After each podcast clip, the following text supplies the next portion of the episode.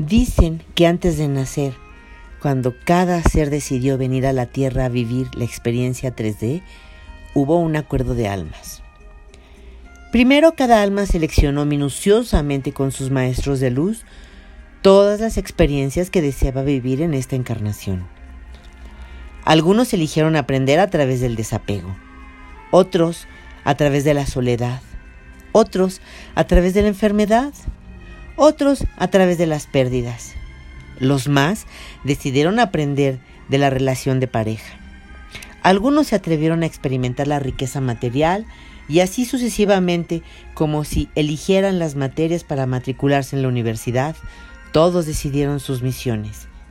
Y hubo una gran reunión entre ellas para pactar cómo se interrelacionarían sus almas. Como cuando se reparten los roles en una obra teatral, cada cual recibió su papel en la obra de su vida. Y nacieron.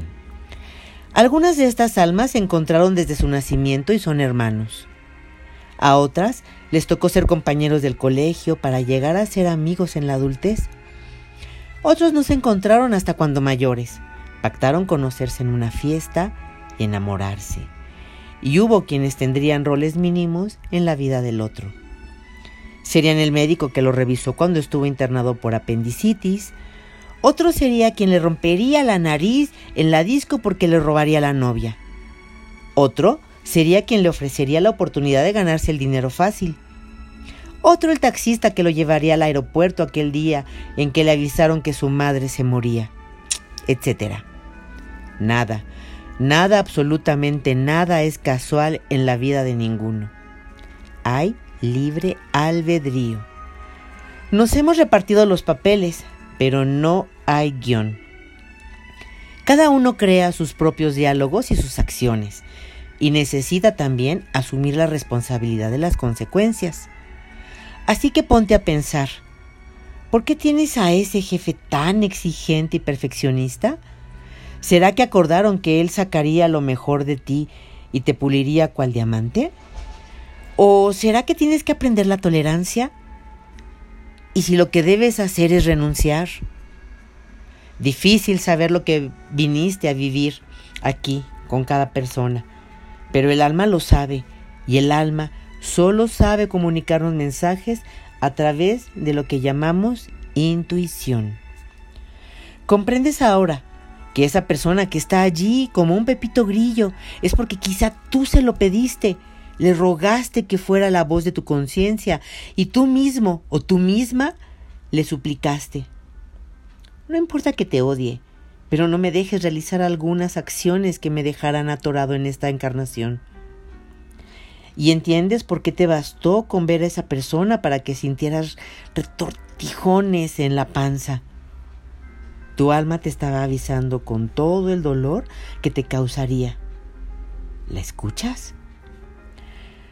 No recordamos, no sabemos qué nos une a todo el elenco que nos ayuda a representar la obra de nuestras vidas pero hay un acuerdo tácito entre todos de permanecer juntos para ayudarnos mutuamente a crecer, a evolucionar.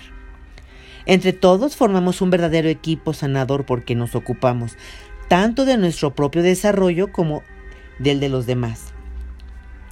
Pero también podemos cerrar abruptamente la relación con algunas personas por problemas meramente terrenales. Ya te lo dije, tenemos libre albedrío. Todo este camino iniciado en nuestra primera encarnación hace millones de siglos atrás tiene como objetivo la iluminación. Cada encarnación agregamos gotas de luz a nuestra conciencia y así evolucionamos. A veces llega a nuestra vida alguien que nos enseña algo y quien al mismo tiempo recibe enseñanza nuestra y luego se va, desaparece de nuestra vida pues ya se cumplió el trato pactado en el plano sublime o cielo.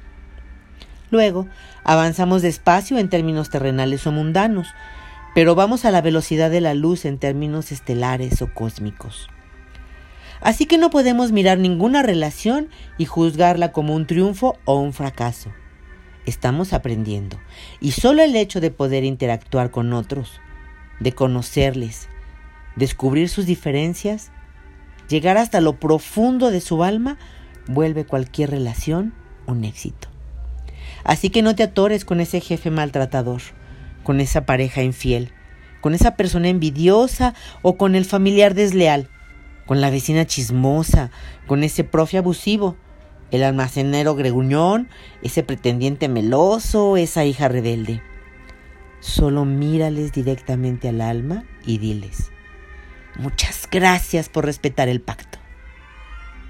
Autor desconocido.